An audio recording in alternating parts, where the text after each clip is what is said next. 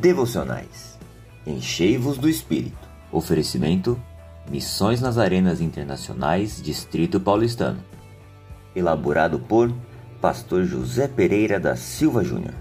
O enchimento de Samaria e seus frutos. Então lhes impuseram as mãos e receberam o Espírito Santo. Atos 8:17.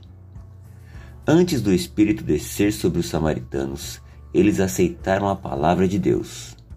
Antes de impor as mãos sobre eles, Pedro e João oraram.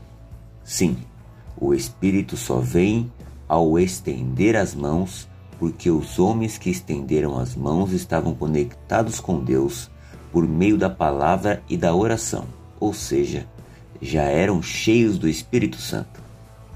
O Espírito não tem compromisso com a nossa palavra, mas tem total compromisso com a palavra de Deus. Um homem cheio de Deus e cheio da Sua palavra será certamente um homem de oração, e logo estará apto a compartilhar da dádiva dos céus, que é o Santo Espírito. Em Atos 2, o Espírito vem dos céus na vertical. Agora, em Atos 8, e no desenrolar de toda a história humana, ele continua vindo dos céus, porém na horizontal pela imposição de mãos de homens e mulheres de Deus.